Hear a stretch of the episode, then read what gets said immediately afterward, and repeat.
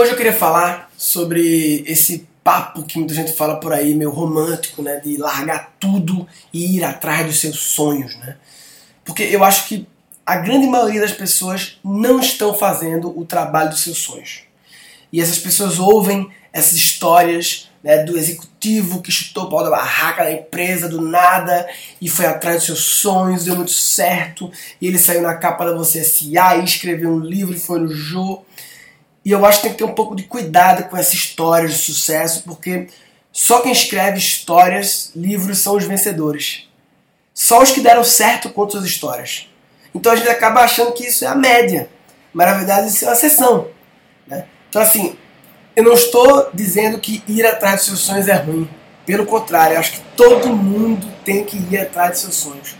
É, eu apenas estou alertando para ter cuidado com esse lado meio romantizado da história, né? Esse lado do largar tudo do nada. Eu chutei o pau na barraca, sou muito corajoso, não sei o que, muito arrisquei tudo.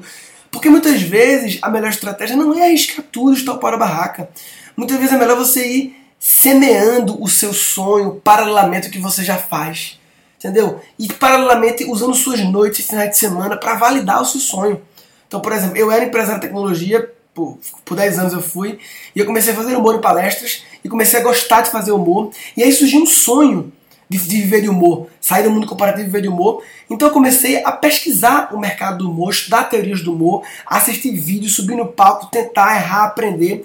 Encontrei um nicho que era fazer humor para eventos corporativos, porque eu tinha experiência corporativa. Então eu passei dois anos com a minha empresa e paralelamente trabalhando humor, finais de semana, noite e tal, até que eu percebi que o risco de mudar estava baixo, porque eu já tinha feito algo no humor, conquistado algo, já ganhava algum dinheiro e já tinha percebido que aquilo era um mercado promissor.